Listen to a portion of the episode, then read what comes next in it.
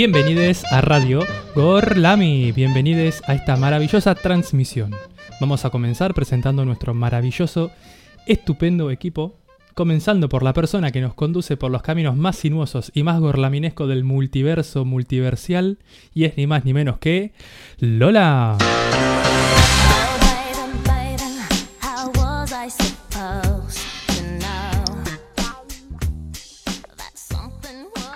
Muy buenas tardes, muy buenas tardes Nacho, muy buenas tardes equipo, buenas tardes a la audiencia.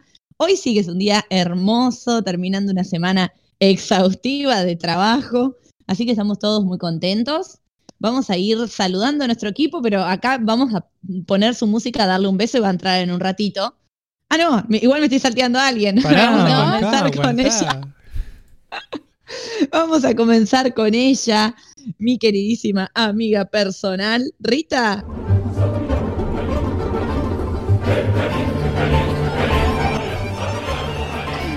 Muy buenas tardes, Lola. buenas tardes, Nacho. Ya me quisiste asesinar, me querías ver muerta. Quería tu desaparición. Buenas tardes, Rita. Entonces, ahora sí vamos a poner la música de ella. Por ahí entra como misteriosamente, pero si no, bueno, después la saludamos de nuevo. Nuestra queridísima Sarita.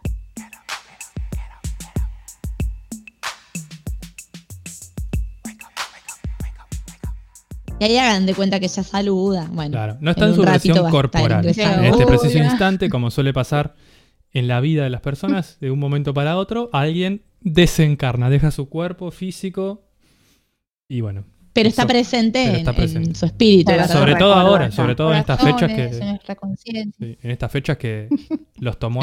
les, les temuer. Viene para este lado. Bueno, ya está, ya flasheé lo suficiente. Tétrico, ¿no? La, la, publicación que hicimos como que generó ahí algunas repercusiones de alto tema tiramos. Vamos a darle la bienvenida a ella, nuestra queridísima Salem.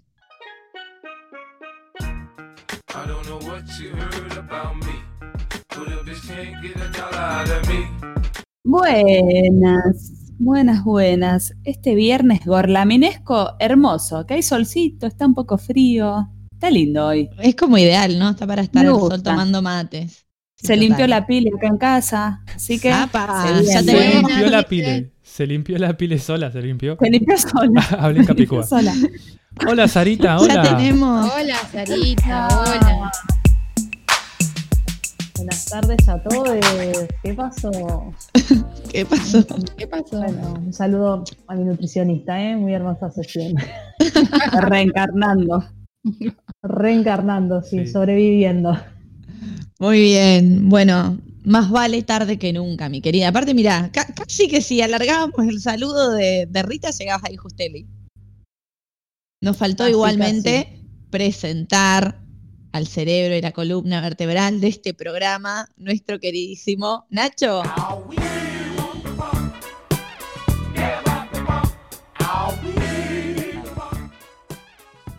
¿Sabes que estuve pensando que sería más correcto decir el cerebro y la médula espinal? Ah, Porque la columna vertebral es del sistema osteostromo... Ah. No, no, no, como que no se combinan. Claro, son de dos y función de protección. El cerebro y la médula espinal de este programa. Nacho.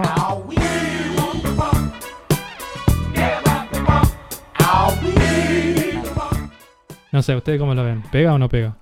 Eh, no, feo, no me gusta. médula espinal me suena algo viscoso que, no sé si está bueno mencionar. No sé, pero es necesaria la médula. Viscoso pero sabroso. Sí, la columna vertebral también. Claro, con médula me suena que es más zarpado. A mí columna como más... firme, como una cosa más estructural. yo entiendo que sin la columna nos vamos todos para cualquier lado y la columna nos mantiene en camino. Entonces puedes decir que es el cráneo y la columna vertebral. A él no le gusta la combinación de cerebro y... cerebro, claro. Claro. Mucha biología. Teóricamente no tiene coherencia, ¿verdad? O sea, uno es el sistema nervioso, el otro sistema la verdad que los caminos sinuosos o raminescos del multiverso tampoco tienen mucha te pueden llevar por ahí. claro, así que te podría llevar por ese lado, totalmente. Bueno, acepto, acepto lo que se dio. Bueno, entonces no la hubieras corregido. No, no, quería traer acá como, no sé, para charlar. La Una, reflexión. una discusión. Está bien. Así si como quieren, le, algo, le ¿no? doy una terrible noticia. el- No, ay, bueno, sí, dale. Les voy a dar ver, una no terrible noticia. Nos vamos a morir. Todos nos vamos a morir acá y todas las personas que nos están escuchando también se van a morir. ¿Me escuchaste vos? ¿Estás ahí sentado tomando mate? Qué horrible. Te vas a morir. Escuchando Borlami. O sea, es viernes, dale, Nacho. Este viernes de sol, esa Es noticia. el viernes de tu vida, Y lo- el y lo ocaso de tu loco Es vida. el viernes Es que- de la muerte. Hasta podés morir hoy. Bueno, eso ya ¿Quién tampoco lo sabe? quería decir. Entre sí. Sale y Nacho le da un canto a la vida. Besis, chiques. Bueno, hay que desdramatizar la muerte. peores. Hay que destabuciar la tal muerte. cual. tal- Sí, hay que desdramatizar, pero bueno, es heavy. Bueno, Ay, chicos, eso estoy hablando hace dos horas como una idiota Sí. y estaba silenciada. Me parecía que como que Raro, ¿viste? Como Paren y me in- indigné, me indigné porque digo, ay, bueno, boludo, yo iba a decir algo me, me sentía completamente ignorada. Eh, lo que les decía es lo siguiente, que para mí está bueno lo que hace Nacho de desdramatizarlo y que tengo como la firme certeza de que cuanto más consciente es uno de que se va a morir, eh, más disfruta la vida. Yo sé que es medio un cliché, pero si no parece como que estuviéramos acá para siempre, que, que las cosas, no sé, suceden y no pasa nada y como este no, no tener conciencia de que vamos a morir también hace que la vida pierda un poco sentido, ¿no? Yo voy a hablar de eso, así que basta. Ay, Así que así que cállense.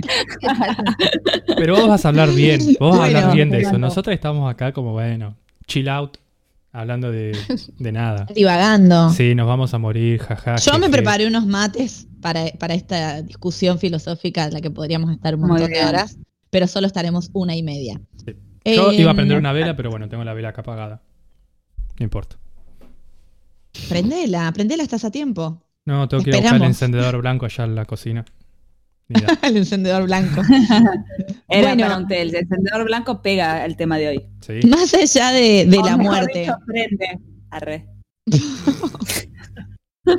Perdón. Vamos con todo. Perdón. Perdón. Más allá de tópico muerte, ¿algo que quieran compartir con la audiencia? ¿Alguna novedad? ¿Un buen día? ¿Un mal día? Yo dije lo de la pileta, creo que es un buen día. Cuando termine la cuarentena los invito, ¿eh? Oh, sonamos. Viene el año 2050 y salen seguidas sin invitar. Yo siento que tengo los ojos flojos y que se me van a caer. En cualquier momento. Ok. Como los dientes. Bueno, como los pequineses. ¿Se le caen los ojos?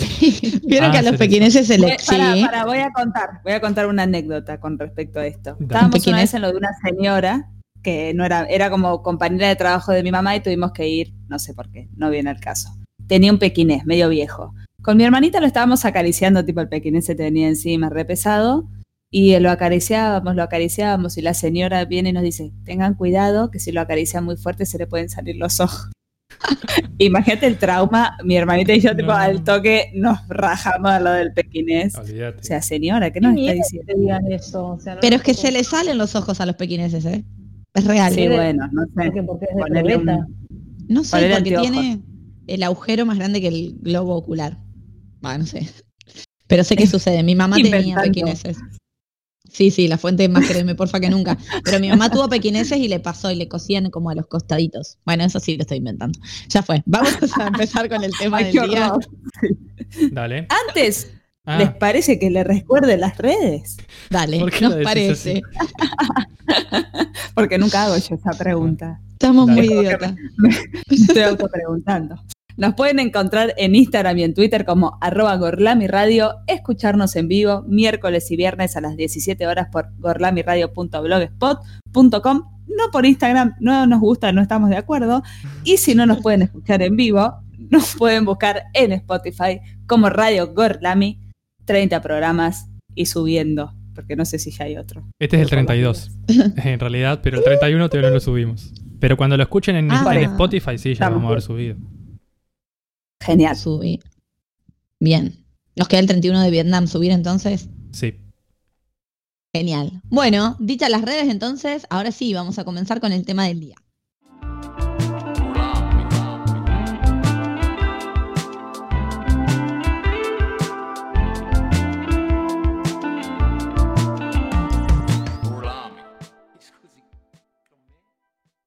Me faltaba el finalcito, no lo había escuchado.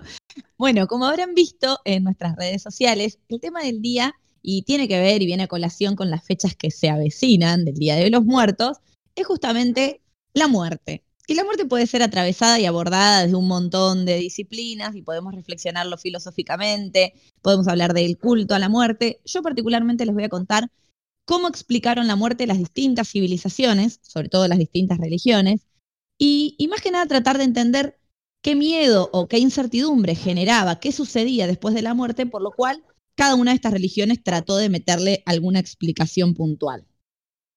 Seguramente de fondo están escuchando a León, ¿verdad? ¿O soy yo sola? No, no. Ay, qué suerte. Genial, bueno, porque yo estaba ahí como medio desconcentrada.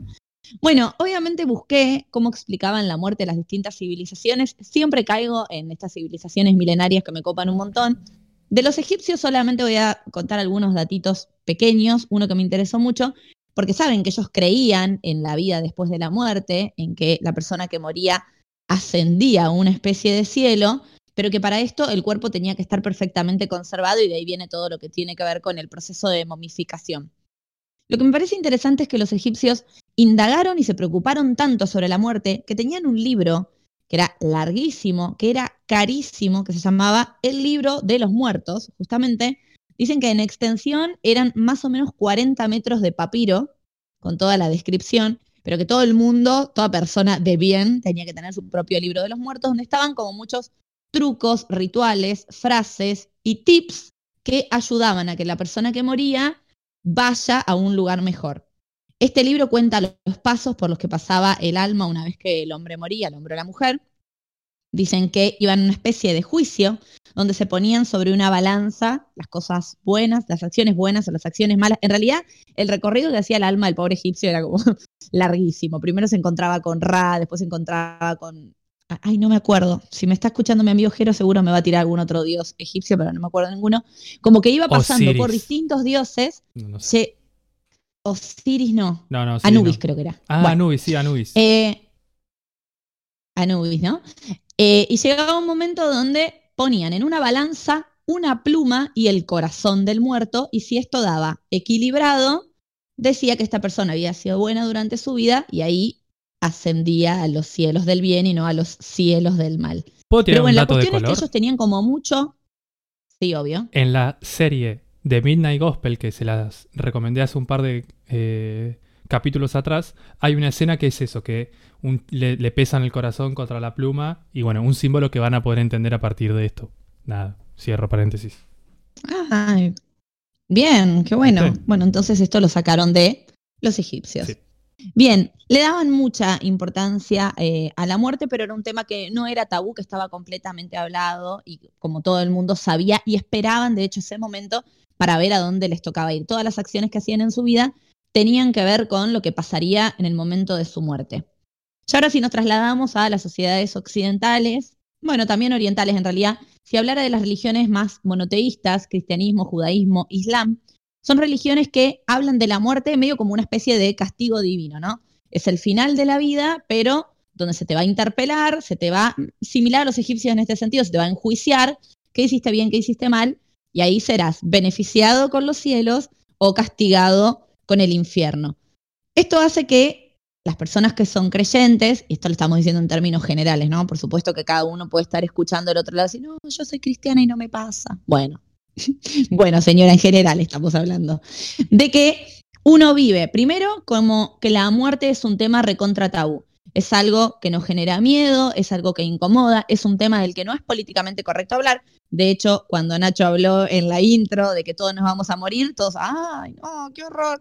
Y en realidad es esto, es que lo tenemos como algo que sabemos que va a pasar, pero que genera un cierto resquemor y una especie de negación. Crecemos con la idea de que todo es para siempre y este tema no se habla. Y de hecho voy a dar un ejemplo de hasta dónde es que, no se habla de, de la muerte.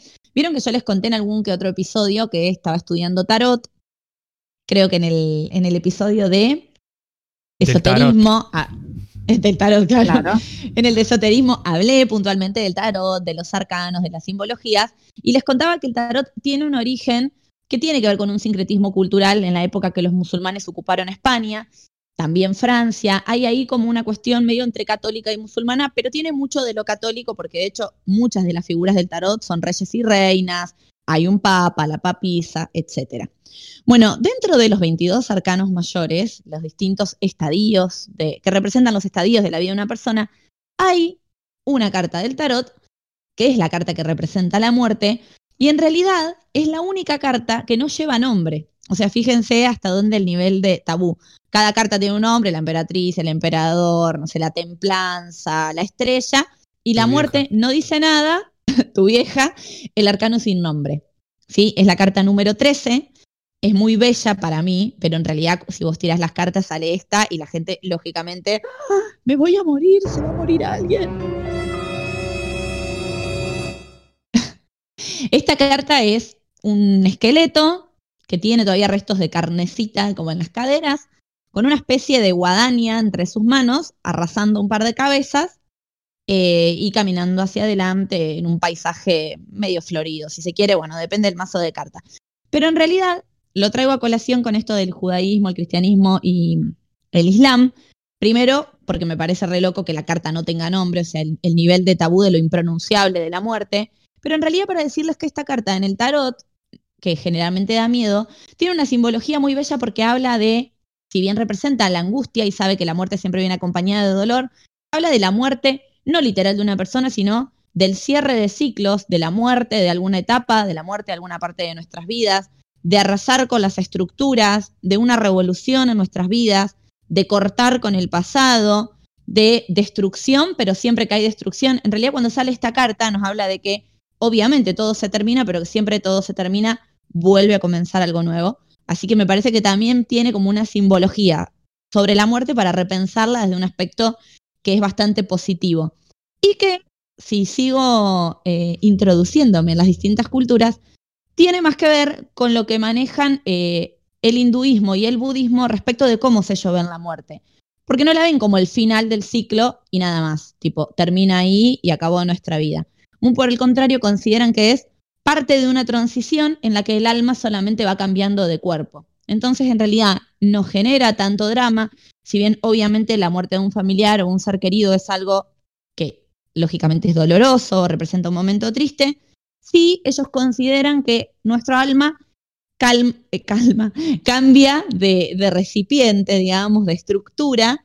Y otro dato para agregar es que depende cómo fuiste en esta vida, es el cuerpo que te va a tocar en la vida siguiente. Si fuiste una caca de persona, vas a aparecer en el cuerpo de una persona de 85 años con osteoporosis y no va a estar bueno. Entonces, otra vez acá, este común denominador, digamos, de las distintas culturas y las distintas religiones, que no importa qué va a pasar después de la muerte, durante la vida tenés que hacer el bien, digamos, como que esto nos obliga a ser una buena persona durante nuestras vidas porque con algo nos vamos a encontrar al final de ella que va a determinar qué es lo que va a pasar con nosotros después.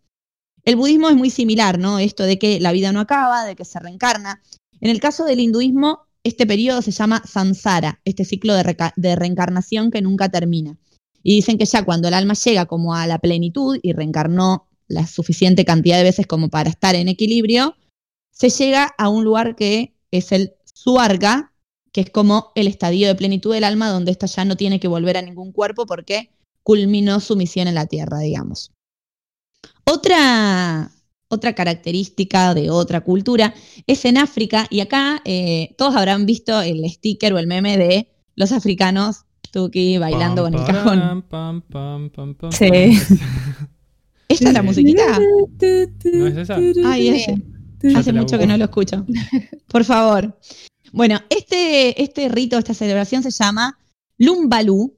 Es un ritual que se extiende en diferentes partes de África donde para enaltecer al muerto, digamos, y para que traspase y llegue al mundo de los cielos, hay que cantar, hay que bailar, hay que divertirse, hay que llorar, pero todo tiene que ser como con mucha alegría, con mucha festividad. Y cuanto mejor sea ese ritual, y más se honre esa persona que ha muerto o se lo honra de manera suficiente, este va a poder traspasar al mundo de los muertos, abandonar lo terrenal y a alcanzar su plenitud. A ver. ¡Ay, me encanta!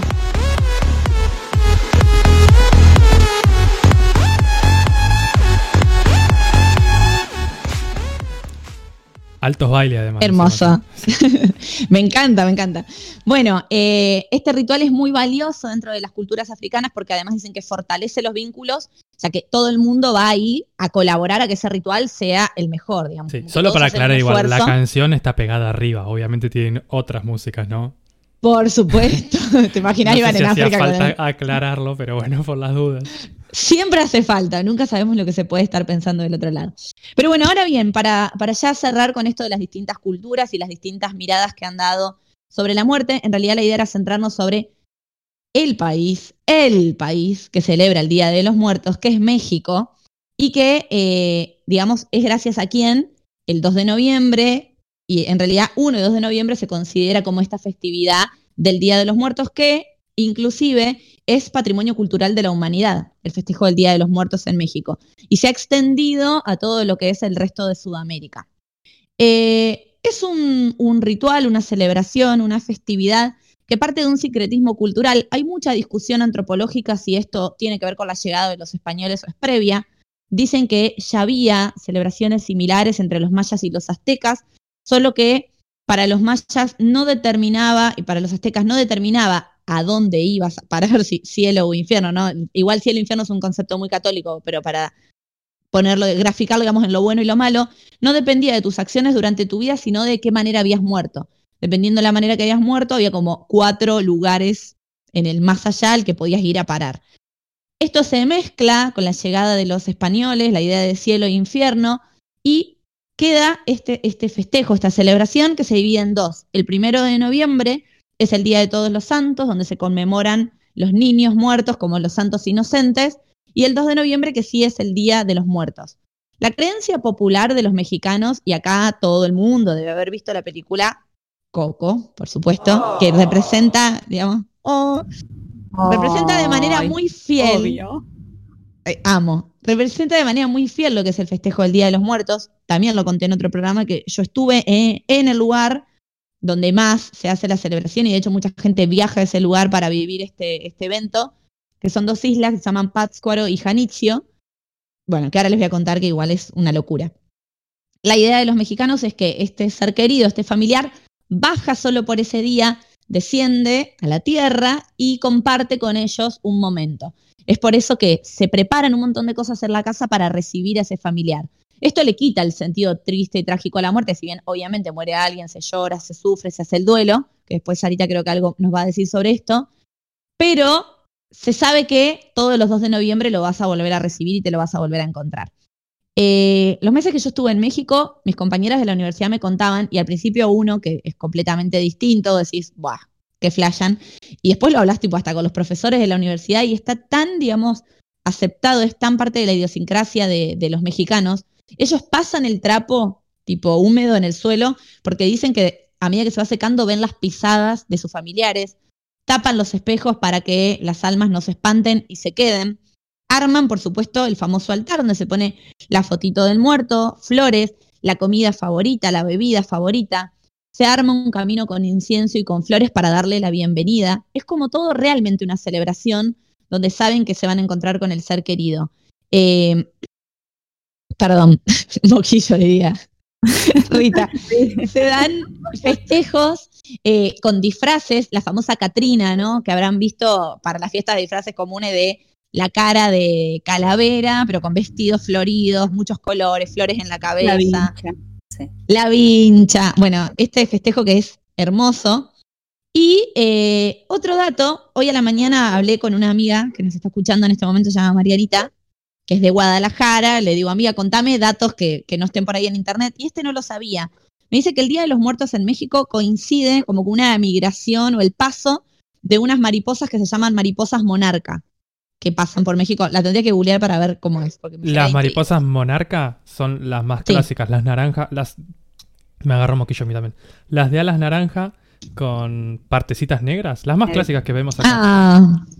bueno, dicen que en esta fecha y vuelan, pero en una cantidad espectacular. Impresionante. Montones y montones, sí. Y la leyenda que ellos sostienen es que los espíritus de sus seres queridos viajan, se transportan en las salitas de las mariposas, así que ellos los están esperando.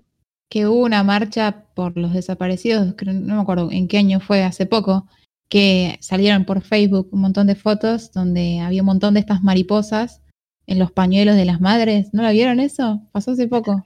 Sí, me acuerdo de la toma de imágenes. no me acuerdo. Que todo, que todo el mundo lo vinculaba a esta, esta leyenda, digamos. Bueno, es hermoso. Eh, digamos, la, la, idea que tienen ellos que es realmente festivo. De hecho, hay muchas comidas, también me contaba Mariana, que se comen distintos bocadillos de azúcar. El pan de muerto, que generalmente es como redondo con forma de calavera y se le hacen como unos huesitos de pan, que es hecho de naranja y flores de azar. Y bueno, como les contaba, el lugar eh, típico donde esto se festeja, donde se puede vivenciar, más que nada si uno es turista y quiere como verlo a pleno, porque esto lo respirás en la calle, cuando se acerca la fecha vas a ver altares en las veredas, vas a ver altares en las universidades, en los municipios, todas las instituciones eh, gubernamentales, digamos, también tienen sus propios altares de los empleados. Realmente está como súper incorporado. Y te venden en la calle eh, todo este tipo de accesorios. Pero en Pátzcuaro y Janitzio se va como en una lanchita de noche, las celebraciones durante toda la madrugada. Realmente uno va con la idea de su cultura, ¿no? De que, no sé si cuando yo cuando era chica iba al cementerio a llevar flores a mi abuela y silencio total y mi madre tipo, guarda, no pises la tumba de nadie, por favor, que hay un muerto se respeta. Porque uno va como ahí Igual también está hecho para que vos pises, te diría. porque Están muy juntos, chicos, se complica. bueno. Eh, Además, el, uno que es chiquito va tipo casi jugando a saltar. Claro. Como a, no pisar. Esto, sí, tal cual. Esto en México, eh, la celebración era en un cementerio y yo con mis amigos, chicos, miedo, o sea, no sé si tengo ganas de meterme en el cementerio a la madrugada. Claro, porque le metemos todo ese, tinte terrorífico de la muerte.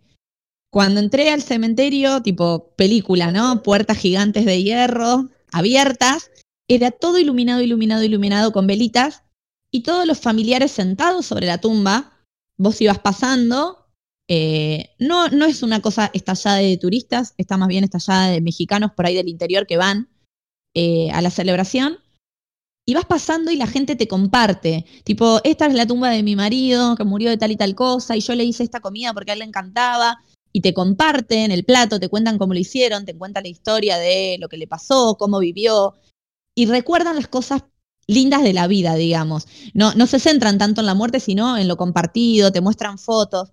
Es realmente muy hermoso y se vive como una fiesta y la imagen de, las mujeres con las vestimentas típicas, de las flores sobre la tumba, las velitas encendidas, el incienso, es una cosa como realmente de una celebración de la vida más que de la muerte. Así que quería cerrar, digamos, esto de la muerte y el Día de los Muertos con México porque me parece que es como de las más destacadas celebraciones latinoamericanas. y, yo voy a confesar que gracias a Coco fue que supe tanto también. Como que me parece hermoso, si no, era como algo que se conocía, pero... Pero te da tétrico también o morboso, ¿por qué festeja la muerte? ¿Por qué se disfrazan de calavera? Le, dan comida, relajá. No, no, es realmente bello. Yo tuve una época de fanatismo previa a Coco sobre el Día de los Muertos y investigué una banda también, sí, resarpado. O sea, es, es una cultura de la muerte y una idea de la muerte que, que está repiola. Y, Coco está inspirada en estos lugares que les digo, en, en Pátzcuaro y Janitzio. Dicen que el director fue, vio la celebración, estuvo en la isla. Sí, México estuvo muy contenta porque ah, después de todo, bueno, no es mexicana la peli. Claro, ¿no? Claro. Pero, pero como que la verdad tuvo buenas repercusiones en Y representa de manera bastante fiel, digamos, lo que son sus creencias con respecto a la muerte. Bueno, eso era más que nada mi, mi idea de compartir cómo se ve la muerte en las distintas culturas. Me parece que Nacho va a seguir eh, aportando un poco sobre el culto a la muerte, ¿verdad? Sí, así es, así es. Eh, por ahí vimos hasta ahora, o estuvimos escuchando a Lola cómo nos contaba la muerte, pero más pensándola en un estado, ¿no? En un estado de que puede ser que pase de la vida a la muerte y bueno, una cosa así. Acá lo vamos a, a ver. Estoy me siento en una clase, no sé por qué dije acá lo vamos a ver. Bueno, eh, en esta filmina. En esta filmina podemos apreciar ¿sí? lo que se ve acá. no, lo, vamos a ver más como una figura, como una personificación ¿no? de la muerte, del ángel de la muerte, como se dice. Y acá quiero hacer una aclaración que descubrí investigando. Dentro de la investigación que Radio Gorlami nos, necesita. Eh, tenemos como dos grandes personificaciones de la muerte en Latinoamérica. Una es la Santa Muerte, que es de origen mexicano. Y la otra es San la Muerte, que es de origen argentino. No sé si ustedes sabían que eran dos personificaciones independientes. No, y no, sabía que era argentino San la Muerte. argentino, sí, tal cual. Bueno, San la Muerte tiene mucha historia. Sí, argentino es una manera de decir en realidad, porque cuando comienza es previo a que exista la Argentina, pero bueno, es en el actual territorio de Argentina. Em, bueno, voy a comenzar con la Santa Muerte, que es la de origen mexicana. Si es un salto popular, una figura popular mexicana, podríamos decirle que, como se imaginarán, la Iglesia Católica rechaza totalmente y de hecho condena las personas que la veneran. Eh, porque la consideran, sí, obviamente una condena católica, ¿no? La dice, te vas a ir al infierno. Eh, claro. Porque consideran que es una práctica diabólica, así que está relacionada con el diablo. El origen de la Santa Muerte, o de la muerte también, o como que tiene varios nombres en este caso, eh, es una fusión, una micción de varias cosas. Como ya dijiste vos, vos nombraste eh, a los mayas, a los, a los aztecas, esos grandes imperios que, habitaban en el actual territorio de México, junto con, em, bueno, algún que otro culto prehispánico que no pertenecía prácticamente a, esas, a esos imperios y el catolicismo que llega después de, la invasión a, América. Em, el primero que está dentro de este concepto de muerte o de esta figura de muerte es el, un dios maya que se llama Apunch, que eh, era el rey de Xibalba, Xibalba, que es como el infierno nuestro, así como el inframundo en realidad podríamos decirle, que también estaba personificado por un esqueleto o un cadáver, sí, un cuerpo cadavérico, con un rostro de jaguar o de búho, ¿sí? dependiendo de algunas, eh, depende de las interpretaciones. Después, un dios azteca, perdón, dos dioses aztecas, un dios y una diosa, que eran el dios y la diosa de la muerte, que voy a intentar pronunciarlo, pero bueno, viste cómo, cómo es esto? Imposible las palabras aztecas. Mictlán Imposible. Teculhtli. Claro. Mictlán, bueno, es el dios y la diosa de la muerte azteca y la oscuridad además, eh, que eran como los dioses de la región de los muertos que se llamaba Mictlán. Después, también relacionado con el Día de los Muertos, ¿sí? con este culto que eh, se cree que tiene como sus raíces prehispánicas. Después, dentro de lo, mm, de lo católico son también varias cosas, pero yo me quedé con esta que por ahí la más conocida, es eh, el sacramento de la unción de los enfermos, ese sacramento que se le da a las personas que están a punto de morir. Y por último, también tiene mucho de eh, la muerte o la parca que proviene más de la cultura romana, que es un poco la que está en, esta carta del tarot que nos contaba Lola. Entre otras cosas, ¿no? Fue como una mezcla de varias cosas que confluyó ahí. Fue como una, una mezcla de... El famoso sincretismo cultural. Exactamente. Es más, no quería usar la palabra sincretismo, pero es eso. Ay, eh, perdón. No, no, no, porque yo no la conozco mucho. La descubrí hace poco. la descubrí hoy yo. Eh, por eso no la quería usar. A ver si me preguntaban qué era. Pero bueno, ya que lo dijiste vos. Em, bueno, el culto más similar o más eh, parecido a lo que es actualmente nace alrededor eh, de 1795, que los pueblos adoraban a un esqueleto al que llamaban la muerte, ¿sí? Y le daban ofrendas.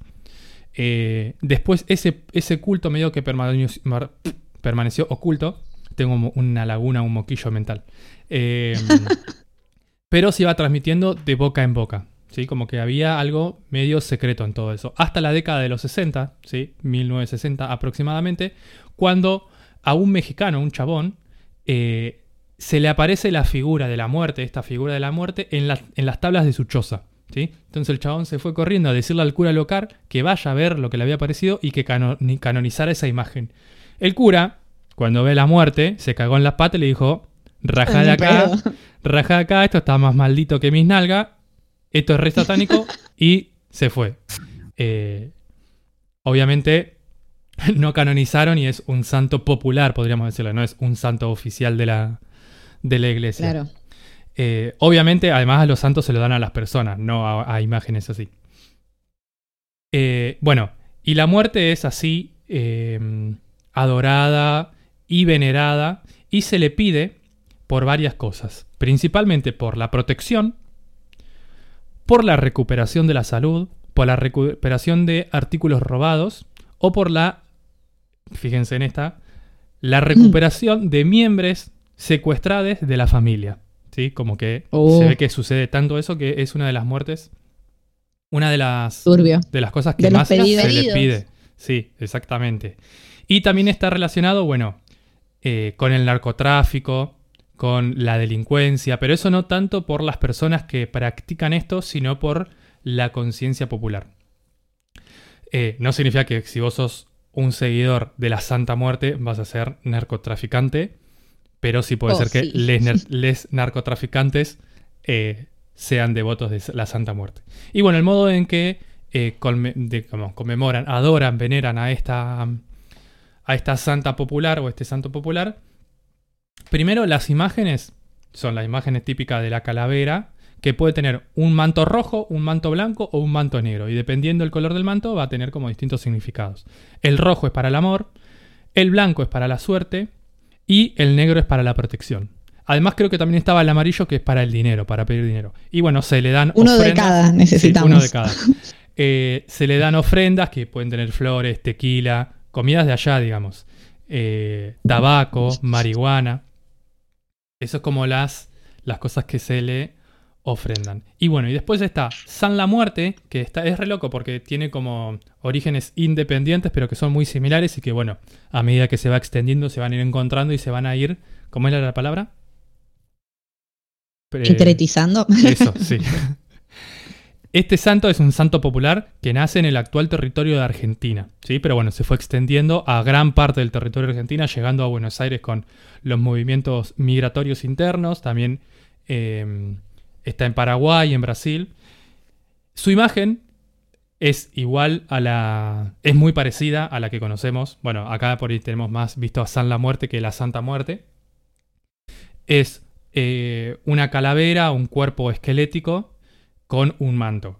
Y me pareció re loco porque, bueno, los amuletos que se utilizan o las figuras se pueden tallar en piedra, en madera, en plomo, en yeso y en huesos, en ocasiones en huesos humanos. O sea, wait a minute. es un montón, chicos. Sí. El origen de esta historia sí está como un poco más. Es post a la invasión hispánica. Es Eh, feucha la imagen, ¿eh? Yo la estoy googleando. Sí, como- sí, sí. No son imágenes. Wow. Pero bueno, también es como que. Nada, es la muerte. Sí, sí, claro. Eh, Esta historia sí es como más, más particular.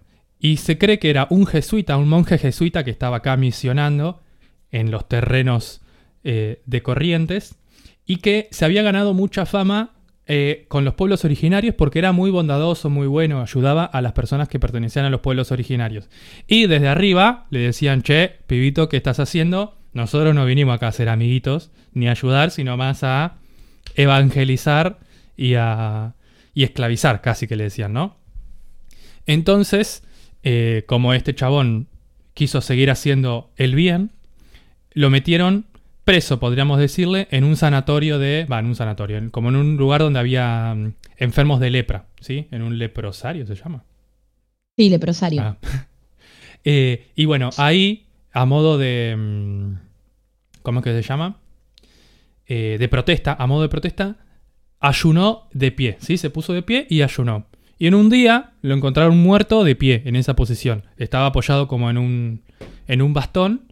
Entonces encontraron el cuerpo muerto de pie, con su túnica que usaba en medio así de los monjes jesuitas. Entonces así nació esta imagen de San la Muerte. Este sí era una persona, digamos. Esto tiene muchos, muchas personas que lo siguen a San la Muerte. Entre ellos, eh, bueno, uno de los santuarios más importantes está en la provincia de Corrientes, que cada 20 de agosto van y eh, hacen una fiesta en, en este lugar. Es muy similar a la Santa Muerte, con una pequeña diferencia.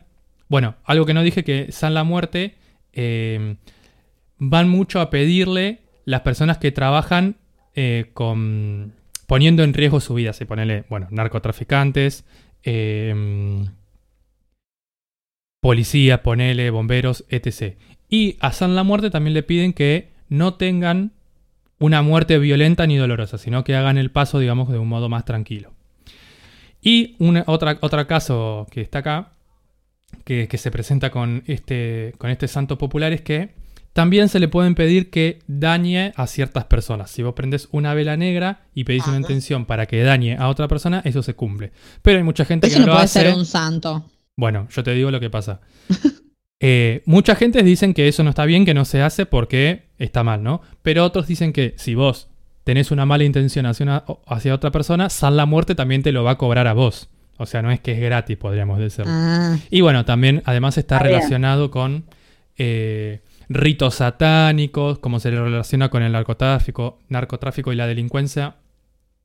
Eh, está como un poco mal visto. Pero bueno, tiene como muchos, muchos adeptes que lo siguen y que tienen buenas intenciones. Más allá de que sea un santo popular que no esté eh, verificado o oficializado por el, catolicismo, muchos católicos le siguen a este, a este santo. Y si le parece, terminamos esta parte escuchando una cancioncita. ¿Ya la presento? Dale. No sé si quieren comentar algo. No, no, yo quedé flasheando con que la Santa Muerte y San la Muerte no eran la misma cosa. Sí, yo también quedé flasheando, pero bueno. pero bueno. Así es la vida, así es la muerte. Interesante. bueno, nos Muy bien, ¿y qué vamos a escuchar? Vamos a escuchar de Sui Generis, una canción que creo que no tiene nada que ver, pero que ustedes por ahí le encuentran alguna, alguna simbología. Vamos a escuchar Mariel y el capitán de Sui Generis.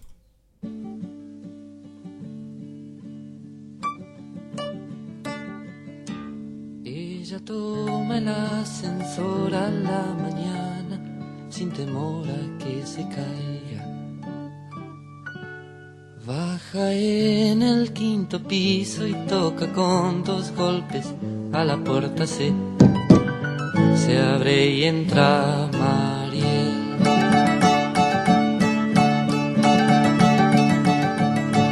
En el quinto vive él, es el valiente capitán de la fragata. Cuando llega Mariel, deja la gorra y sírvete con limón o a lo mejor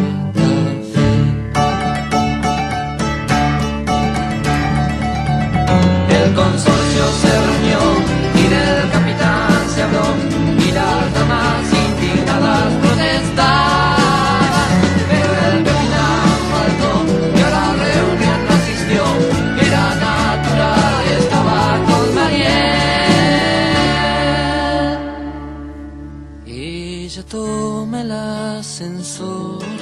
a la noche sin temor que se caiga pero al quinto no llegó, alguien la cuerda le cortó y se cayó. Y así Mariel murió.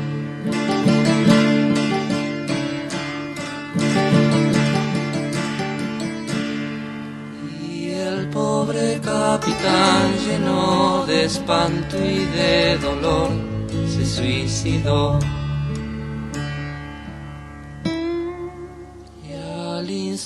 el consorcio una fiesta organizó. ¿A dónde fue? Fue en el quinto C. El consorcio festejó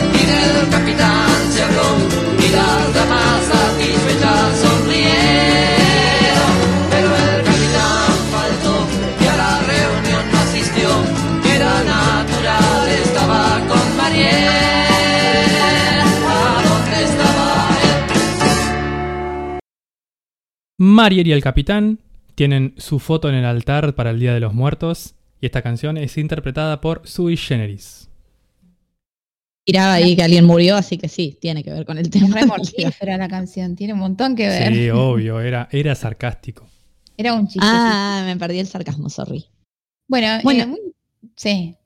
No, nada, iba a decir, bueno, bien Rita, ¿con qué querías deleitarnos? No, decirles, muy interesante toda la parte que, ustedes contaron, así, por ahí con una, matriz más eh, religiosa y de culto, ¿no? Y yo por ahí quería hacer un aporte, pero desde una perspectiva como más filosófica y más que tiene que ver con el poder, ¿no? Todo el tema de la muerte, digamos, como misterio, esto que ustedes decían, ¿no? Como incertidumbre, desde la filosofía, bueno, fue una gran catalizadora de, de pensamiento. Hay un montón de filosofía, muchas explicaciones filosóficas antiguas, esta cuestión religiosa, ¿no? Pero todas como que sucumbieron un poco con el paradigma científico que explica la muerte como algo natural, ¿sí? como, si fuera el fin de un ciclo, digamos.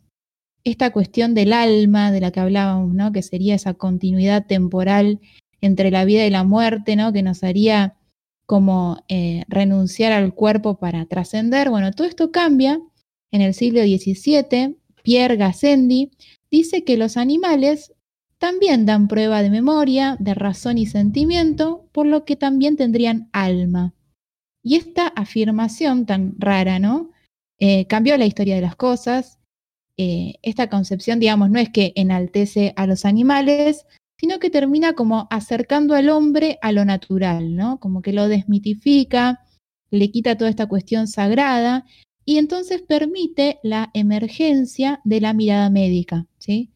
Eh, se tiene como una mayor conciencia de la finitud y la medicina surge em, como esa institución, esa mirada, digamos, que se emparenta con lo jurídico, con lo biopolítico, con la vigilancia, ¿no? Se enmaraña toda esta cuestión este, biopolítica, ¿no? Se enseñan normas de higiene, esta cuestión pedagógica, se queman, por ejemplo, cadáveres para, evitar las pestes, ¿no? Está la policía regula, la política controla prácticas de higiene. Entonces, como que le queda a la medicina un montón de poder, ¿no?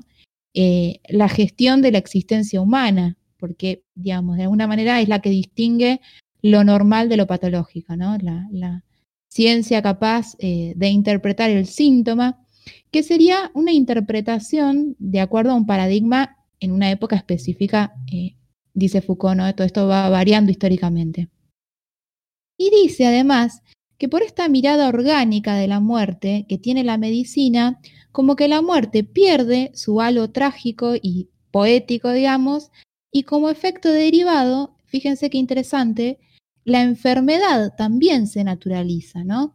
Eh, como que todos estamos un poco enfermos, o podríamos estarlo, dirá la medicina, y por lo tanto nuestros cuerpos y nuestras vidas tienen que ser chequeadas y, controladas y controladas casi, digamos, constantemente, ¿no?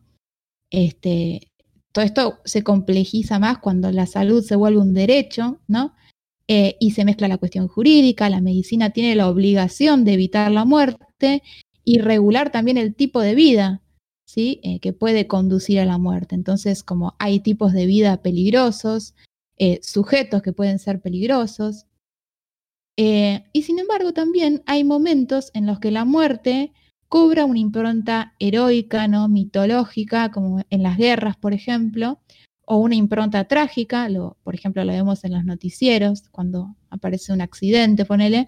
Es decir, que la muerte se vuelve un dispositivo político de construcción de subjetividad, porque, digamos, hay algo que permanece ahí eh, misterioso, ¿no? Que es como el no saber qué pasa después de la muerte.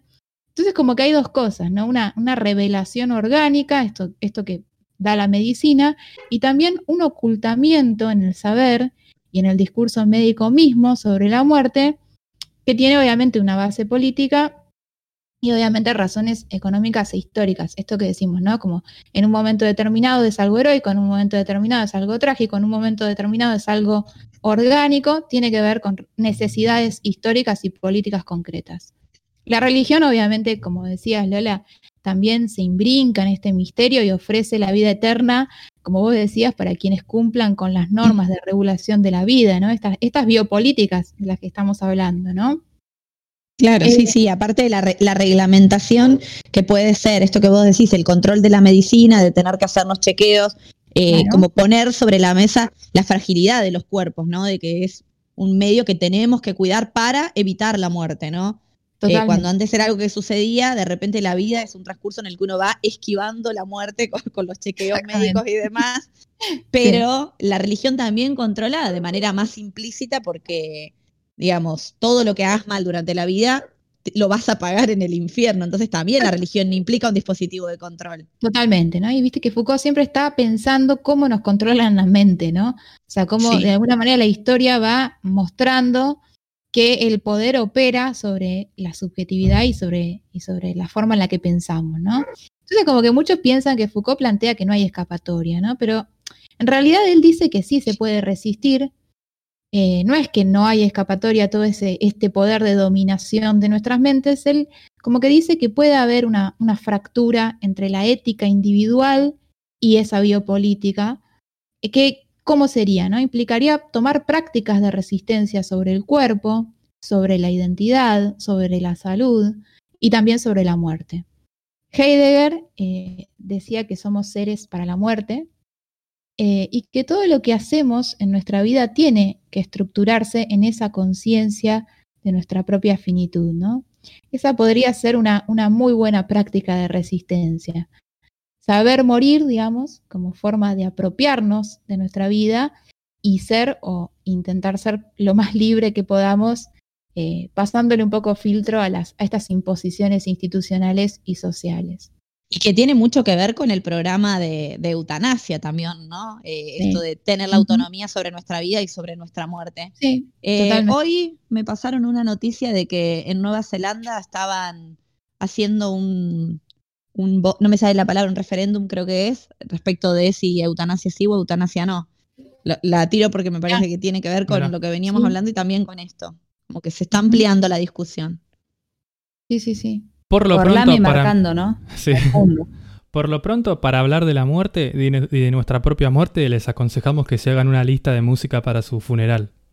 Es buena Yo esa. ya la hice. Sí, yo también. Esa es mi autonomía, mi autonomía, mi autonomía, mi propia soberanía es hacerme una lista. Este grupo gorlaminesco tiene varias Con, como pedidos sobre la muerte. Sí, sí. Sobre claro, yo con mi mejor amiga tenemos una lista de deseos de tipo, qué tipo de flores, corona. Mira, de tu Ay, no quiero de una corona. No quiero una funeral, corona de flores para Ya mi muerte. me estresa pensar en el funeral que tenemos que ¿Cómo lo organizar. vamos a hacer? ¿Cómo lo vamos a organizar? Porque Yo ya tengo altos pedidos. cosas, Sí, obvio. cosas, Lola. Yo quiero una muerte grandilocuente, o sea, que no pase desapercibida. Todo lo contrario a tu vida. argentina, sí, yo Ay, me se, acuerdo de todo. se va al carajo.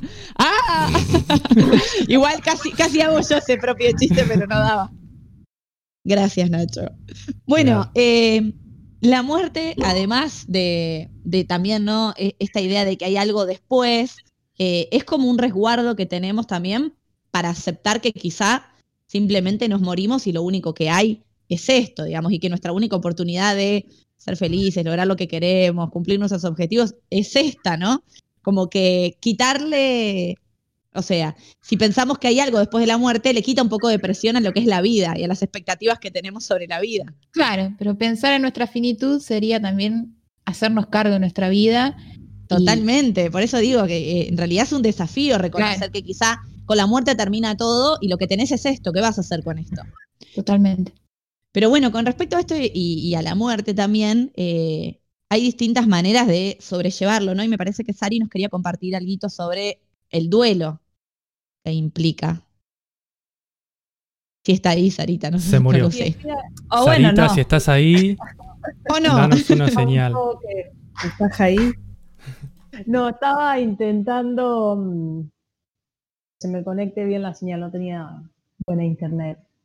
Yo quería compartir, eh, tenemos como asociado el duelo literalmente a la muerte, a la muerte física, a la muerte de una persona. Y cuando nosotros duelamos o buscamos bueno, sí, estoy de duelo, uno puede estar hablando de varias temáticas a la vez. Cuando estamos de duelo es un proceso personal propio, interno, se produce frente a la pérdida de algo, alguien que estamos vinculados afectivamente. Eh, Esta manera de vivir el duelo depende también de aquello que estamos duelando. Uno puede duelar un trabajo en el cual decide renunciar, puede duelar la pérdida de algún ser querido, puede duelar una mascota, puede duelar una mudanza, una, la patria, eh, la residencia. Son muchas cosas las que se duelan, si bien la más traumática o la que tiene que ver con la temática del día es la muerte en el plano físico, terrenal y concreto de las personas.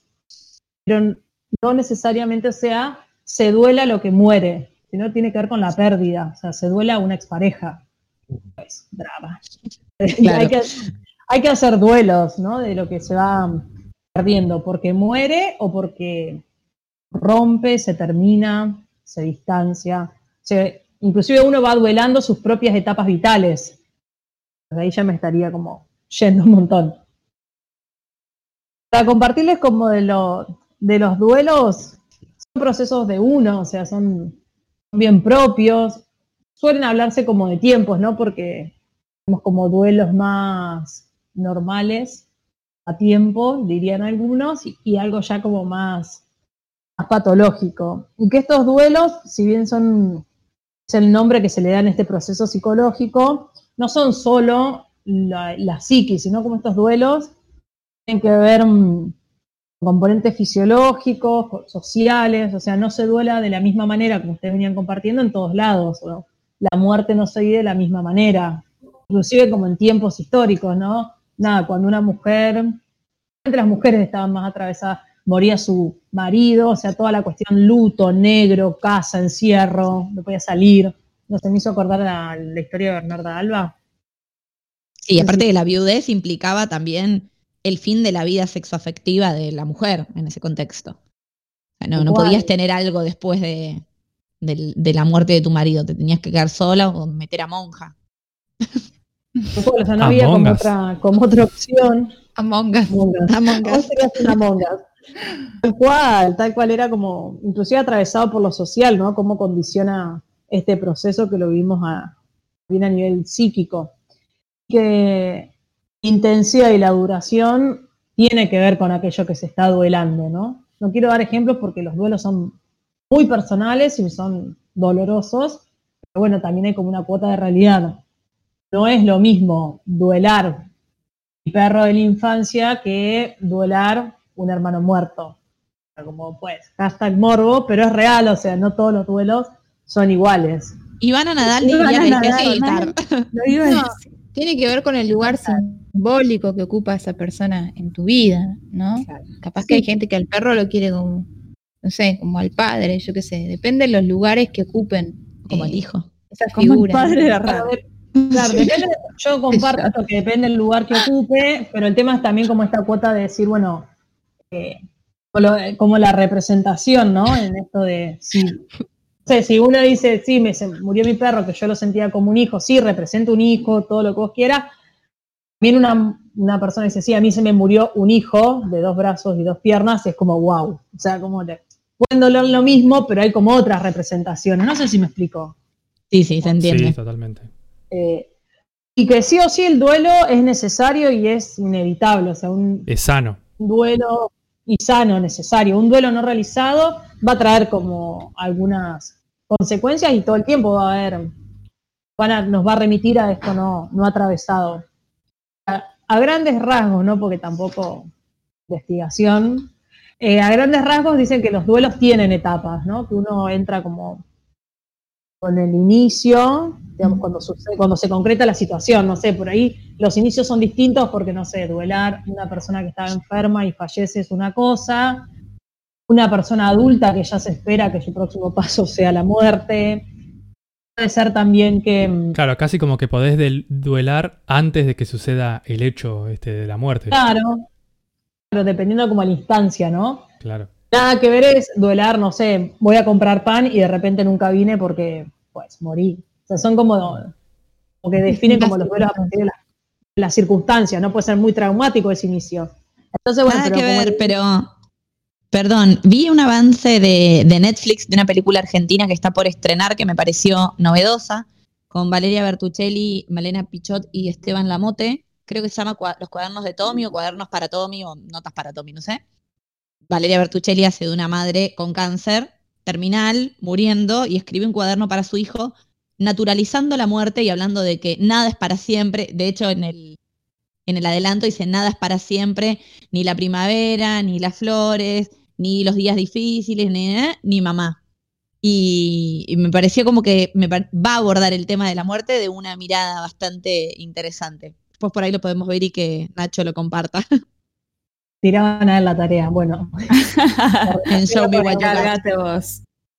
Lo- lo bueno, en esto como de la- analizarla para después tirar acá qué onda. No, como en esta fase, ¿no? Como un inicio, como una reacción normal de enojo, eh, posibles negaciones, de shock, de mucha tristeza, y que eso suele durar un tiempo. Es difícil como establecer el tiempo de cada etapa, pero sí se habla como un proceso como eh, seis meses hasta dos años, ¿no? Dependiendo Supongo que, que el tiempo es como lo que más eh, varía según la persona, ¿no? el cual, el vínculo, la manera en la cual muere esa persona. Después como una etapa como más, como estable, pero que se la denomina como una fase aguda del duelo. Nada, como un dolor por esa separación, por esa pérdida, por mucha angustia, de cómo me reconfiguro a partir de esta, de esta ausencia, cómo se reconfigura ese, vínculo, como un, sentir como que las actividades pierde un poco de significado, como de ponerle mucha emoción a, este duelo que está, en tránsito. Después nada, como una etapa más de resolución que tiene que ver más como gradualmente ir como reconectándonos con esta pulsión de vida, con nuestra vida diaria, con estabilizarnos, con volver a hacer cosas que ahí, por estar en, como en duelo, parecen de sentido. Esto es como gradual, ¿no? Uno El deseo, ¿no? Como que aparece de nuevo, va apareciendo el deseo de a poquito. Perfecto, Rita. El deseo se. Nos volvemos a apropiar como de nuestro propio deseo, como nuestra libido está más puesta en el duelo y en la pérdida, bueno, la traemos como de nuevo a uno. Que se habla como de tareas, ¿no? De ya un, un duelo resuelto y bastante como caminado, que tiene que ver con nada, con ya uno ya acepta la realidad de esta pérdida, experimenta vivir la realidad con esta pérdida, ¿no? Siendo conscientes de te sentís como ese dolor y todas las emociones, pero ya hay una, una aceptación. Y después como esto de uno, cómo adaptarse a este nuevo ambiente no siendo el mismo.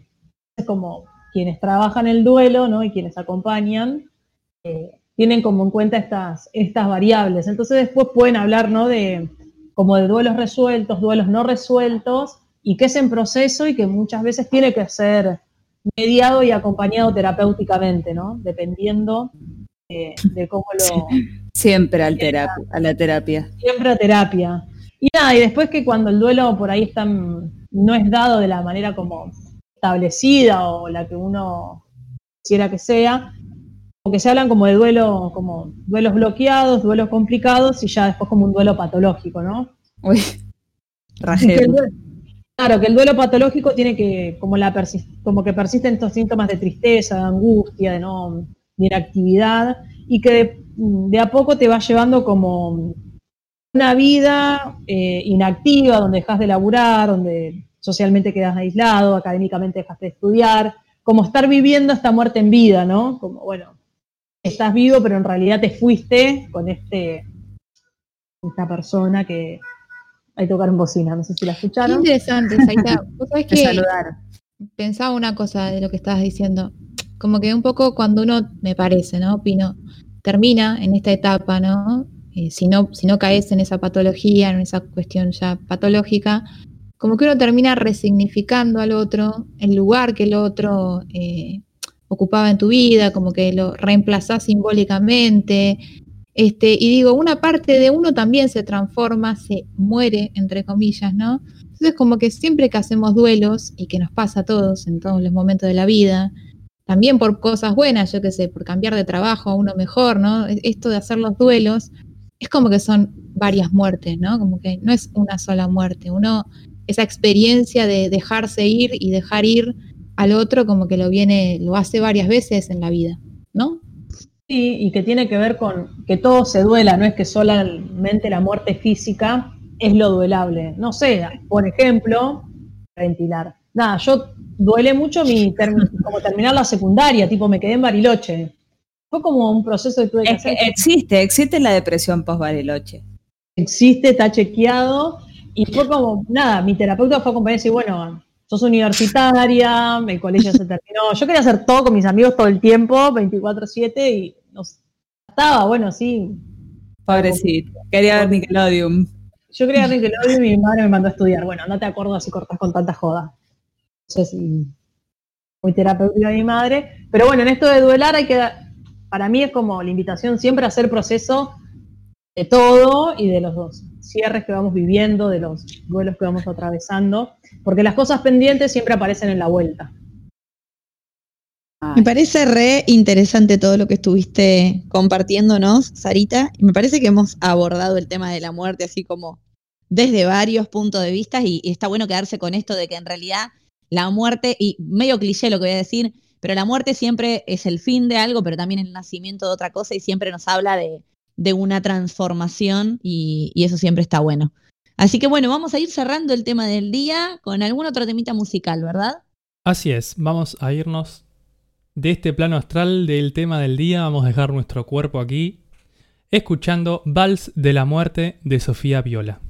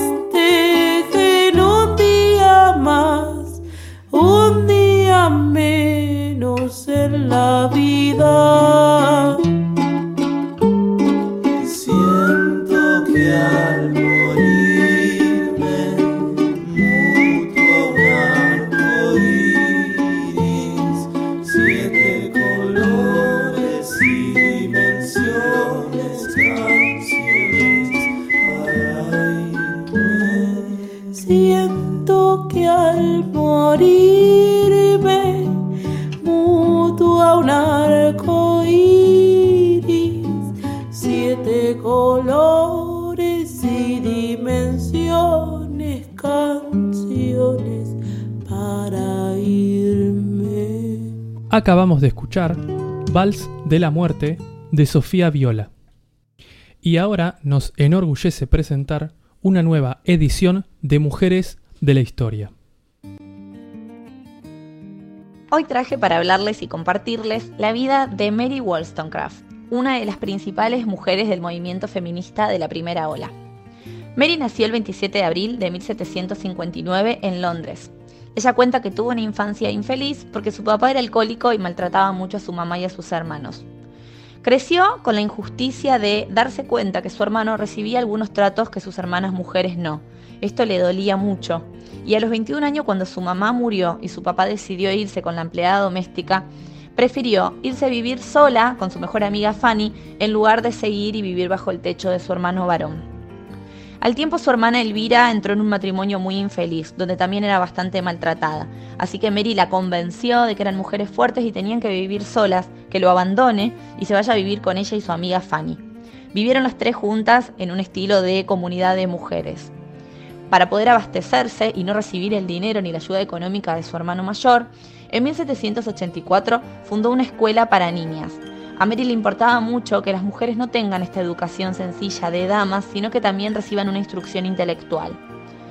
Cuando Fanny, su amiga, decide casarse, irse a Portugal con su pareja y queda embarazada, le pide ayuda y asistencia, ella abandona la escuela y se va tras los pasos de su amiga. Lamentablemente Fanny muere después del parto, Mary queda absolutamente deprimida y devastada, y cuando vuelve en la escuela los números están en rojo, se funde y tiene que cerrar. Para ganar dinero tuvo muchos trabajos, fue criada, pero sobre todo fue institutriz en varias familias nobles, marcando también el futuro de varios niños que después crecieron y fueron profesionales.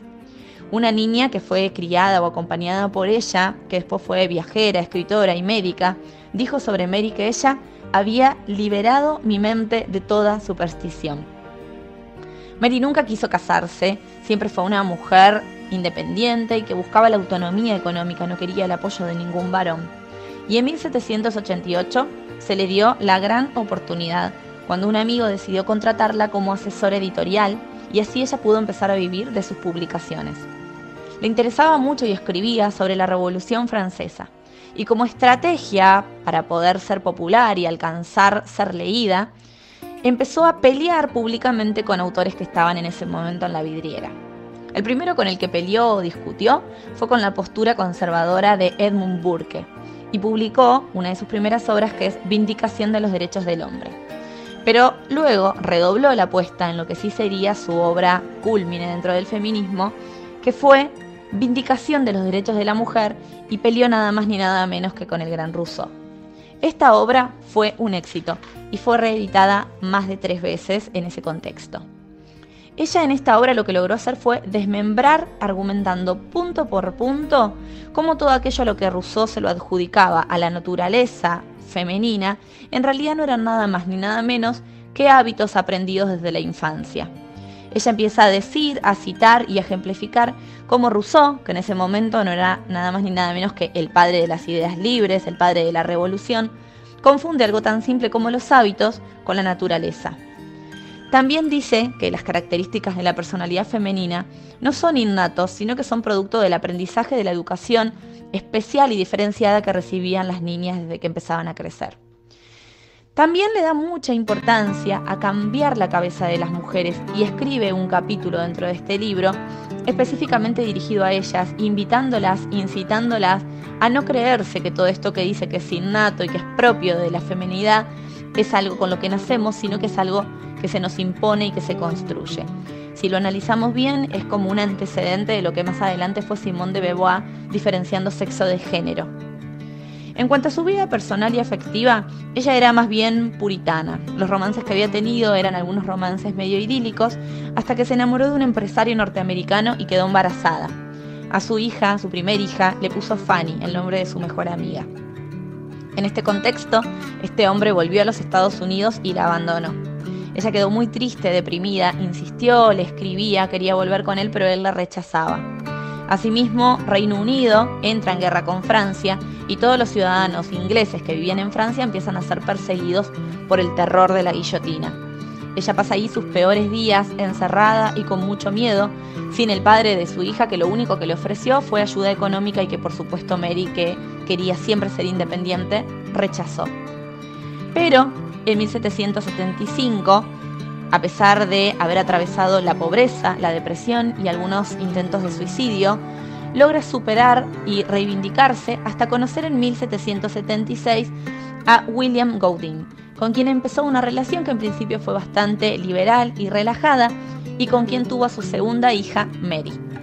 Mary sería quien posteriormente se case con Percy Shelley, un sucesor de su padre, y que después será conocida como Mary Shelley, la escritora de Frankenstein. Lamentablemente, Mary Wollstonecraft murió 20 días después del parto de Mary por una infección en la placenta, el 10 de septiembre de 1797 con tan solo 38 años. A pesar de eso, Vindicación de los Derechos de la Mujer es una de las obras más importantes que tiene el feminismo actual y voy a cerrar con una cita de Mary Wollstonecraft. Ella remarca acá en primera persona su deseo. Un deseo salvaje ha fluido de mi corazón a mi cabeza y no lo reprimiré aunque pueda provocar carcajadas. Deseo honestamente ver cómo la distinción de los sexos se confunde en la sociedad, menos en los casos donde el amor anime la conducta, porque estoy completamente convencida de que esta distinción es el fundamento de la debilidad de carácter atribuida a la mujer, es la causa por la que se niega el entendimiento. Ahora escucharemos Libres, de Mora Navarro. Hoy me levanto otro día siendo mujer. Desayuno con otra muerta más por la TV. Que su pollera que era fiestera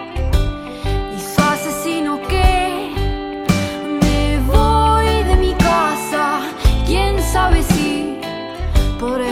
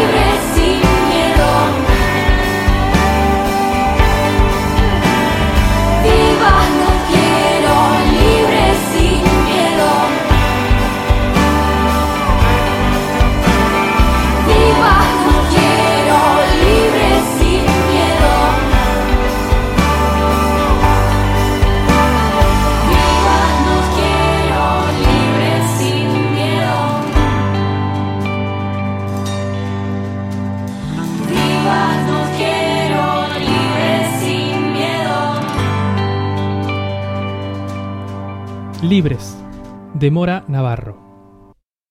Una muy bella canción que me ha recomendado mi querida amiga Rita. Así que bueno, eh, dando el cierre al paso de Mujeres en la Historia, ahora vamos a dar comienzo al espacio de las redes sociales con nuestra queridísima Salem. Uh. Now I ain't saying she a gold digger, but she ain't messing with no broke niggas. Now I ain't saying she a gold digger, but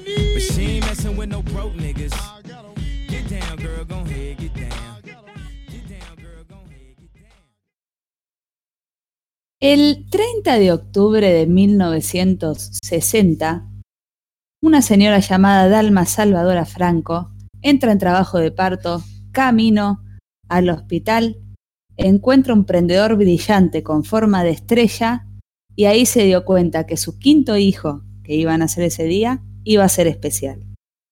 Y con esto doy la introducción a el tema que voy a hablar hoy, que es Diego Armando Maradona. Lágrimas, aplausos. Ay.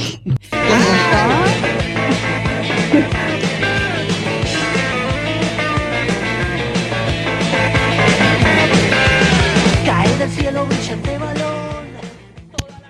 Me asusté. Ay, me encanta. Bueno, eh, eh, fue, fui una loca o no. Hermoso. Me faltó aclarar que era en Villa Fiorito, como para que se den cuenta de qué hablaba. Todo el mundo que le sabe tocó un es hijo el 30 especial. de octubre. Yo- bueno, menos Nacho, antes del programa. Bueno, tema del día que me que traje acá porque no podía faltar, siendo el cumpleaños número 60 de Diego Armando Maradona, hablar de este ser. Este ser, no voy a decir nada más que este ser. Eh, Es feo tu cumple desprecio. 60 Ariel. años y las redes sociales, no solo las redes sociales, porque si- sino también el país, está revolucionado el día de hoy. ¿No? No sé si al, quien tenga Twitter, Sí, sí. Twitter loco, eh, Instagram loco, Facebook loco, la calle Todo el mundo. loca, todo el Le mundo juro está no vi loco. nada. ¿En serio? eh, Pero las ni- burbujas, las burbujas vieron las burbujas de las redes sociales cómo funcionan. En, Twitter es trending topic, gracias Diego. y Maradona. Maradona y Maradona cumple 60 años, Diego Eh, 60. Maradona es tendencia mundial número 6 en este momento. O sea, el Wow. día de hoy. Mundial. Sí, exacto. Mundial. Argentina es buena haciendo tendencias mundiales igual, ¿eh? Tiene varias tendencias mundiales en su haber. Somos bastante locos del Twitter, los argentinos, así que pues, llegamos a hacer tendencias mundiales, pero es una locura hacer tendencia mundial. Creo que Maradona es una de las pocas personas eh, que en el mundo son conocidos, o sea, literal, que debe ser una de las personas que no puede caminar en muchos lugares del mundo. Por la Esto lo calle decía libre. Dalma el otro Porque le día. ven las en- piernas. En la. Contaba Por que, muchas cosas, seguro. que en su infancia o sea, no podían salir a ningún lado. Y que, que realmente es muy difícil ser su padre y que lo conozcan en todos lados. Tipo, no, no Sí. poder caminar en, en los aeropuertos, en el shopping, en un parque, en ningún lado. No, no, absolutamente en ningún lado, ni que sepan dónde está, porque una cosa es que eh, alguien famoso como Maradona salga a caminar y no pueda ir a un shopping claramente, pero otra cosa es que saben que está en una quinta de Luján y tiene 20.000 personas rodeando esa quinta de Luján, digamos, ¿no? Como Mal. Voy a contar una esa anécdota. popularidad. A ver. del momento que estuve más cerca de Diego Armando Maradona. Veníamos de provincia, de capital federal para provincia, y de repente escuchamos, eh, frenamos en un semáforo, y empezamos a escuchar, ¡Te amo, Diego! ¡Te amo! Ah, qué sé yo qué". Se ve que iba Diego Armando Maradona en uno de sus autos y unos chabones se enloquecieron y pasaron caminando cinco, cinco gendarmes que, bueno, redujeron el auto gritón. Y solo eso. Solo eso. ¿Alguno estuvo cerca, más cerca que Nacho de Maradona? Mm, No, nunca estuve Vino, cerca. vino a nuestra ciudad. Estuvo Sí. hace poco. Sí. ¿Cuándo fue? ¿El año pasado o el anterior que vino? la- creo que el anterior. Y estuvo, vino a ver 2018. jugar a la Rochi Oliva también. Claro, esa, esa vez. Ah, Eh, esa es. Que jugó contra el club de nuestra ciudad. Eh, sí, sí, sí. Bueno, Maradona. eh, creo que el mundo se separa, ¿no? O en otro- nuestro país, por lo menos, en la gente que quiere a Maradona y que no quiere a Maradona. Sí. Me parece que hay como una gran muralla entre. Yo estoy del lado que Quiero. lo quiero. Para, ¿Lo para, de nuevo. Yo estoy del lado de las personas que lo quieren siendo hincha de River, inclusive. Yo Y también. pero lo quiero. Sarita siempre del lado ese. ¿Y cuántos años tienen Yo ustedes? estoy del lado que. Es, una- Vas a decir que es generacional, es cortala. etario. Estoy del Yo lado estoy, del- yo estoy con. Nacho del lado que no, que no lo quiero. Es, Siento que con Maradona se me queman todos los papeles del progresismo, del desclasado, del machirulo y yo a Diego. Contextualizo. o sea, o yo creo que Maradona sí es un ídolo Símbolo patrio. Para la Argentina. Símbolo En cuanto- patrio. a lo deportivo, no hay discusión alguna. Maradona es un ídolo. En Pero cuanto a lo personal, obvio que contextualizo, no digo, ay, ¿qué quiere este muchacho? No, tuvo una vida súper difícil. Eh, pasar de la pobreza misma a ser el ídolo mundial que fue en su mejor momento, y por eso es, lo es hoy, no debe ser fácil para nadie.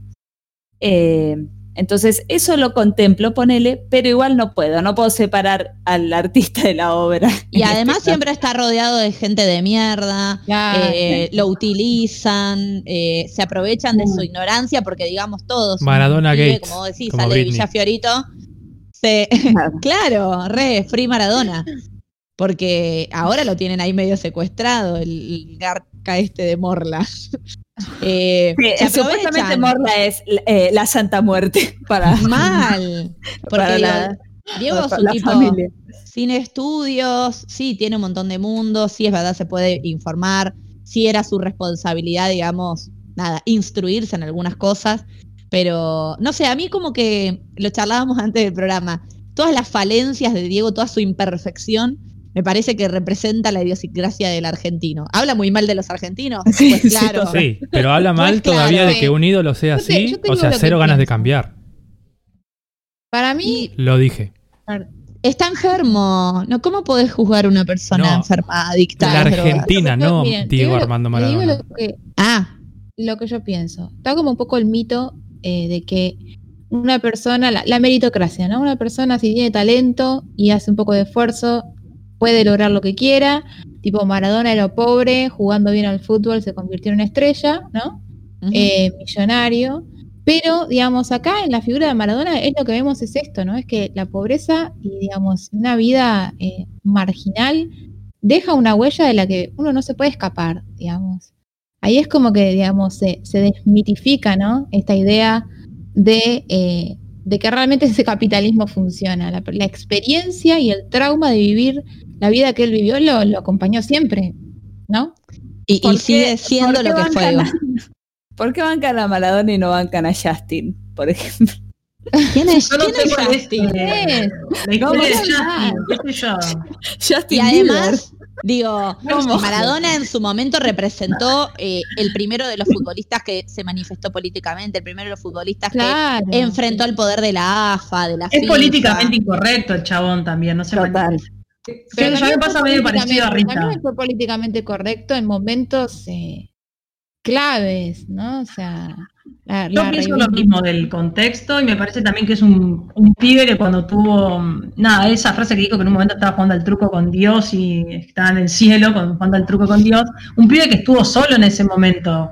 Y es muy Claro. difícil, o sea, los pibes como de un contexto muy empobrecido y, que nadie te acompañe en eso y encima se aprovechen de vos y te, y te ofrezcan lo que te ofrecen, ¿cómo haces, no? Para poder como poner un límite, hacer... o sea, no justifica todo después el desmadre, el desmadre que hizo, Pero, pero, sí ustedes no separan a, a acciones de Maradona en su carrera futbolística de acciones de Maradona post 35, 40 años. Maradona está. No, del yo no separo. Para mí Diego es todo. Uy, Rita, se te cortó Para un. No, no te escuchamos bien. Que dijiste mejor, si ibas a ir a favor de Maradona. No, dije que Maradona está más allá del bien y del mal, para mí. Sí, es un Sí, yo no. santo, santo popular. No puedo, no bueno, puedo es con un eso. santo popular. Sí, no, yo tampoco puedo, la verdad, con eso. Sí, o sea, todas estas cosas que están diciendo, que es una persona que sale de un contexto recontra, re jodido y de repente pasa de no tener ni eh, poder sobre su vida a tener un montón de poder, que la gente lo glorifique, a tener un montón de plata.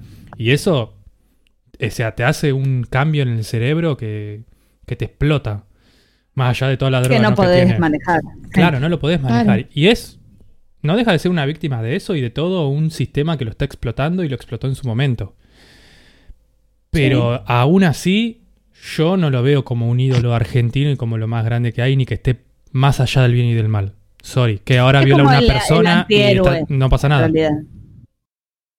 No, no, sí, No, para yo mí. creo que hay una diferencia, por lo menos en lo personal como Sarita, es bueno, como toda la parte del contexto y todo lo que pasó con él, y después si vos a tus 45, 50 años eh, tenés como comentarios bastante machistas o las cosas que... Parece que ahí yo ahí sí marco una diferencia, y, dale Diego, media pi, o sea, hay cosas que ya no van. Es que por supuesto que uno no acompaña las cosas que Sí, es que- aparecen de, es que de los Maradona ni es estás de acuerdo. O sea, yo no estoy de acuerdo con los comentarios, no estoy de acuerdo con las situaciones de violencia que manifestó Rocío Oliva, las fotos que aparecieron de él con mujeres Con desnudas y que se supone que algunas eran menores de edad. O sea, tampoco vamos a ser hipócritas. Nadie puede estar de acuerdo con eso. Hace poco Sin dijo, embargo- yo hijas tengo dos y el resto que aparecen son pibes que me quieren robar la plata. O sea, se te cargo, amigo. No, hace bastante lo dijo. Ah, bueno. Ya reconoció. Ahora, ahora se hizo. Ah, lo dijo. Ah, perdón, Diego, perdón. Diego ya reconoció No a. Hanna ¿Viste? No, pará, pero tiene un montón. Y ahí Hito Fernando, exacto. Tiene un montón Eso de ya tienen. La, herencia ya se divide entre ellos. Y supuestamente hay unos mellizos en Cuba que él también, reconoció, pero no, no están más nuevo. públicamente. Usa forro, Diego, dale. eh, A mí me pasa que debe haber usado esa- O sea, son pocos para la vida de Maradona. Mal, y para la vida de, de fiesta que tenía en la época de, de Coppola como su representante. Sí. Bueno, tiene una vida muy turbia y muy vertiginosa. A mí me pasa que es como esos familiares, viste, que, que- que te dan vergüenza, pero no puedes dejar de amar. Bueno, No. es así, no hay una explicación No, no, sé, no, no me, no me llega esa No, parte. a mí tampoco. racional. Podemos decir, el, su padre se llamaba Diego se- también. eh, Don Diego y Don Doña Diego, Tota. sí, Doña Tota, Don Diego. ¿Y por qué le tienen que poner Diego a todos sus hijos? Por Dios, suéltenlo. O sea, Diego Y- Junior, ponele, que fue un hijo, un escándalo porque él era como en el auge de él en Italia. En Napoli. El casamiento de, con Claudia hacía también poco, me parece que fue como en esa época. Pobre Eh, Claudia. También hable- hablando de la Claudia, podemos decir casamiento en el Luna Park, mil invitados, televisado, una locura. O sea, eh, la vida Sí. de esa gente, una locura. Claudia, bastante bien. Hoy la vemos en Masterchef Ay, la quiero. todas las noches. Y Janina y Dalma también bastante bien. Así que no hay justificación. Totalmente. No, bueno, pobre Diego. Yo quiero reproducir Bueno, una yo frase quería- yo mítica de Diego. ¿Puedo también? Antes. Antes ¿Qué? de que ¿Qué te- vas a Sí, decir? por favor. Esto. Haceme un favor, disfruta de la vida. Y si te ofrecen droga, simplemente di no. Frase de Diego. Bien, bueno, por lo menos Bueno. hizo campaña en contra de tenés, enfermedad. Yo quería generar un poco de discordia acá en, en, en Y que la sigan no- no chupando, todo- ¿no? Exacto. que la chupen y la sigan chupando. Bueno, me encantó. Gracias por traer a este ídolo tan controversial, a Gorlami. Y ahora sí, nos vamos a despedir. eh, vamos a saludar al equipo. Y bueno, nos encontramos el miércoles que viene a las 5 de la tarde, ¿verdad? Obviamente. Claro que sí. Bueno, vamos a comenzar dándole, dándole la despedida a ella, nuestra queridísima Rita. Muchas gracias, Viola, por darme la despedida. Y hasta la victoria. Siempre. Siempre.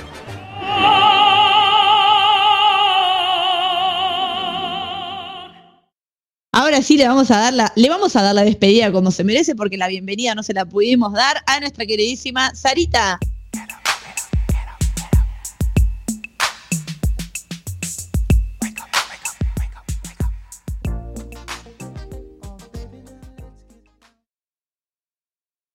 No se quiere despedir. No quiere ahí, recibir la Sarita, ¿no? despedida. Ahí debería despedirse. Sarita, ¿estás ahí? No sé, de me desconectó. Se me desco- bueno, no se quiere que pase desapercibida hoy mi internet. Sí, bueno, ¿qué te gracias por el aguante, escuchando Gracias. siempre. Buen fin de semana para todos. Chau, chau. Adiós, y ahora le vamos a dar la despedida a ella que hoy nos trajo al Diegote de la gente para discutir, nuestra queridísima Salem. What you heard about me, but a bitch can't get a dollar out of me. Gracias por acompañarnos. Nos encontramos la semana que viene. Recuerden seguirnos en nuestras redes, arroba Gorlami Radio, escucharnos en vivo en gorlamiradio.blogspot.com y si no, Radio Gorlami en Spotify para escuchar los programas. Muy bien, y ahora le vamos a dar la despedida a él, el cerebro y la médula espinal, o el cráneo y la columna vertebral de este programa, nuestro queridísimo Nacho.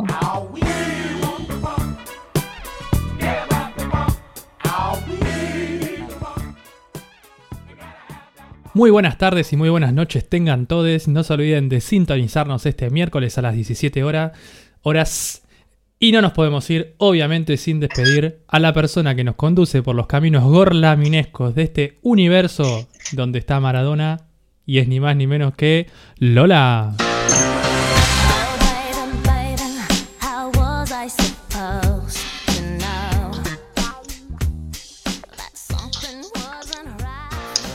Muchas gracias Nacho, muchas gracias equipo y muchas gracias a toda la audiencia que nos acompañó en este programa número 32 de Gorlami Radio. Los esperamos el miércoles que viene a las 5 de la tarde. Adiós. Nos vamos escuchando de la banda The Smiths. There is a light that never goes out.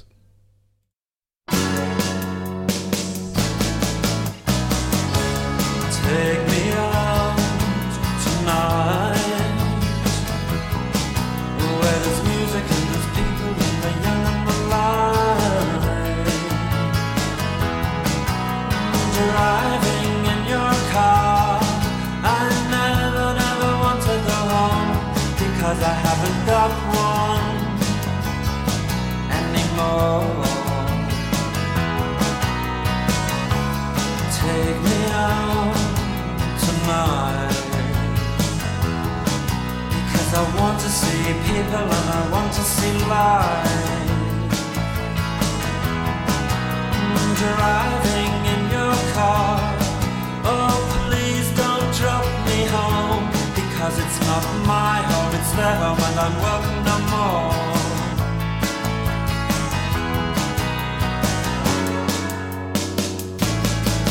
live a double